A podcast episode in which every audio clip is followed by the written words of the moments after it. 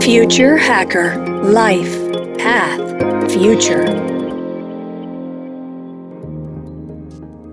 Bem-vindas todas as pessoas que siguen escuchando este, este segundo episódio com Renko Vermeulen, donde hablaremos del factor humano, la necesidad de profesionales capacitados, el futuro que está por venir en el campo de la salud mental.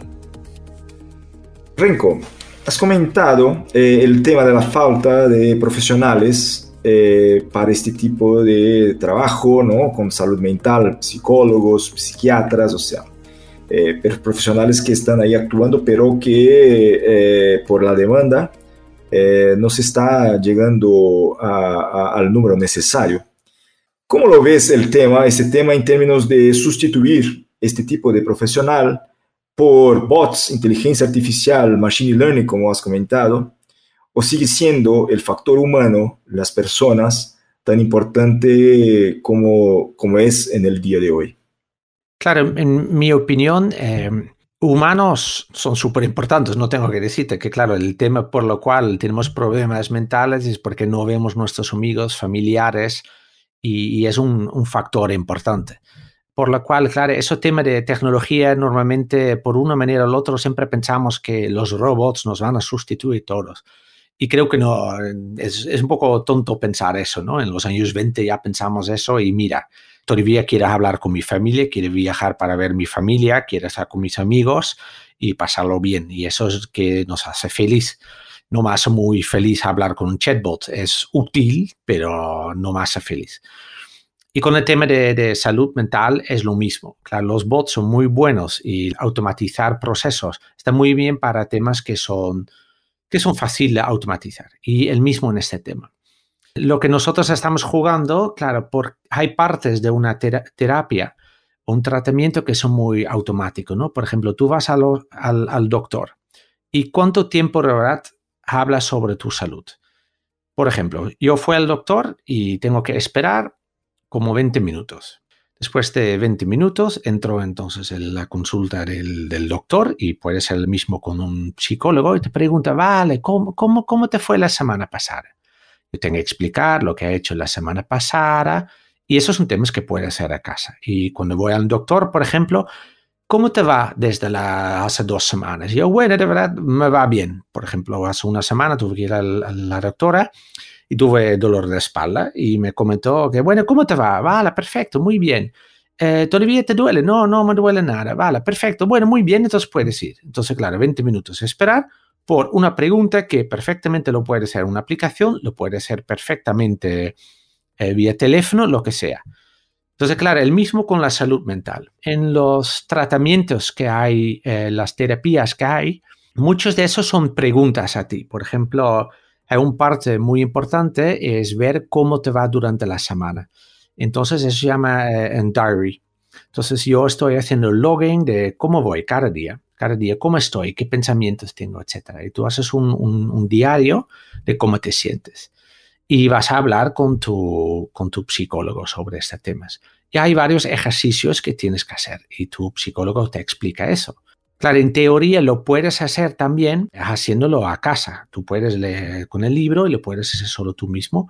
Y solo las partes que no están definidas en este libro lo puedes hacer con el psicólogo o el psicólogo te puede dirigir las discusiones que tiene contigo, ¿no? Para que tú piensas más en de verdad, ¿por qué hace falta eso?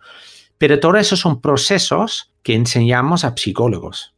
Y esos son procesos que un profesor explica a un psicólogo. Entonces también hay muchas reglas sobre, bueno, si un paciente piensa en este tema, mejor dirigir la discusión a eso. Pero claro, todas esas son reglas y son reglas que parte de eso se puede automatizar. Eh, lo cual quiere decir que, claro, decimos de una hora de, terapia, eh, no podemos sustituirlo con un bot completamente. Eso sería la gente, claro, no quiere hablar con bot, pero si la gente quiere hacerlo desde su dormitorio y si quiere no tener que ir y conducir una hora con coche o dos horas con coche, si hablamos de Sao Paulo, o estar en la autopista esperando, eh, yo prefiero hacerlo desde casa. Cuando está caliente, estoy en mi, mi sofá con calentito, etcétera, y no quiere estar en un hospital que es un poco impersonal. Entonces, lo que estamos probando con desde ahora, desde, desde una hora que tenemos, si podemos hacer parte humano y parte automatizado.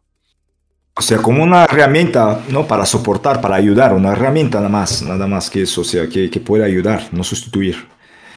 Correcto, entonces lo que queremos hacer que el parte que podemos automatizar, que lo automatizamos. Entonces lo que podemos conseguir eso es, por ejemplo, hemos hecho un estudio que hemos hecho todo el tratamiento, la terapia eh, en una aplicación y en vez de una hora de terapia con un, un psicólogo, lo pudimos hacer con cinco minutos del psicólogo, con un chat y el resto del tiempo la gente lo hicieron en el momento que ellos querían. Entonces hemos sustituido una hora de terapia con cinco minutos de chatear el momento que ellos quieren y el resto lo hicieron online. Entonces, eso quiere decir, en vez de tratar un paciente, este psicólogo ahora puede tratar a, 20 personas. Entonces, claro, es una hora de, tiempo impresionante y quiere decir que puedes ayudar 20 personas más.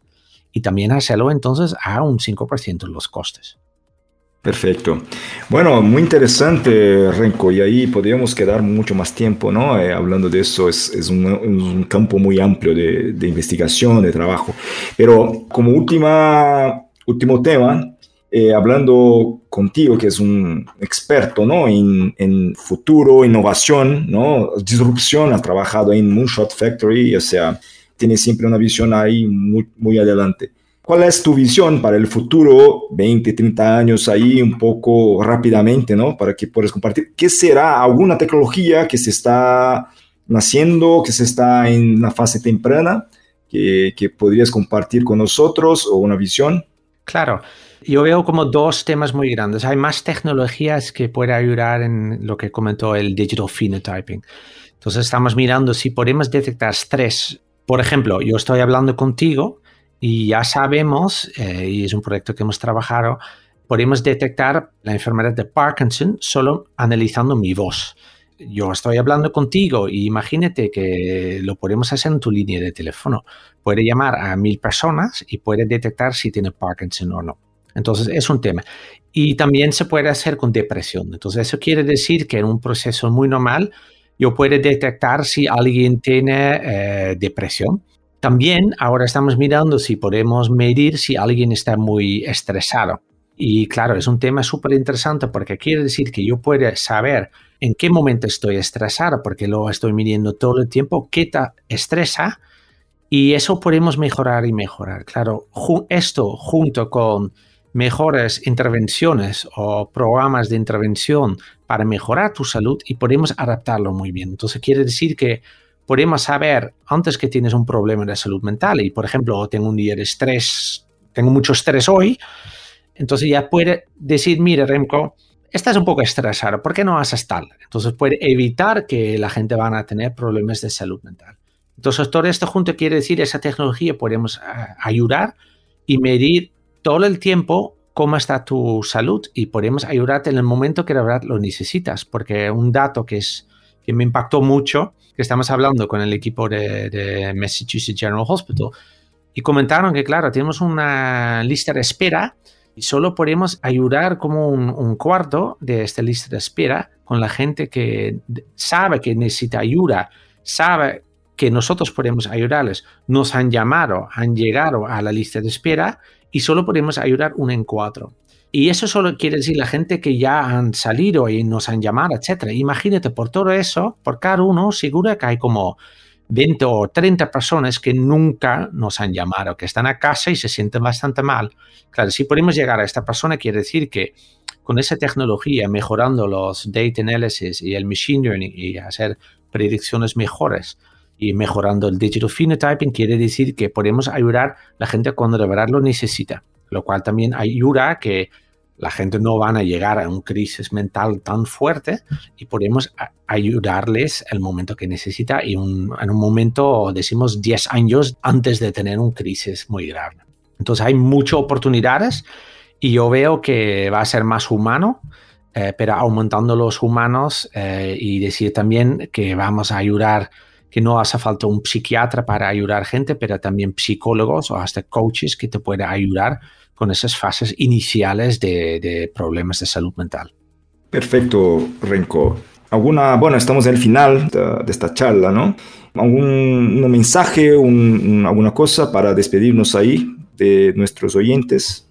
Um, sí, claro, cuando hablamos de, tecnología, a veces vemos un futuro muy dystopian en lo cual todo va a ser tecnológico. Yo creo que es muy importante ver no solo el tema de tecnología, pero también el problema que queremos solucionar y juntar eso. Y cuando hacemos eso, quiere decir que no estamos, que a menudo se dice, no, es como technology searching for a problem tecnología que está buscando un problema, pero tenemos que tener un problema que busca tecnología. Entonces tenemos que primero fijarnos en el problema que vamos a solucionar y después buscar el tipo de tecnología y también a veces no tecnología para solucionar un problema. Y mirando que, claro, la tecnología al final es una herramienta, pero no es el objetivo sí mismo. Y si tomamos eso en cuenta, creo que podemos hacer milagros. Renko, muchísimas gracias por eh, nuestra conversación. Ha sido eh, muy interesante y bueno, he aprendido muchísimo. Muchísimas gracias. Hasta pronto, Renko. Bueno, un placer y muchísimas gracias por la invitación. Future Hacker Life Path Future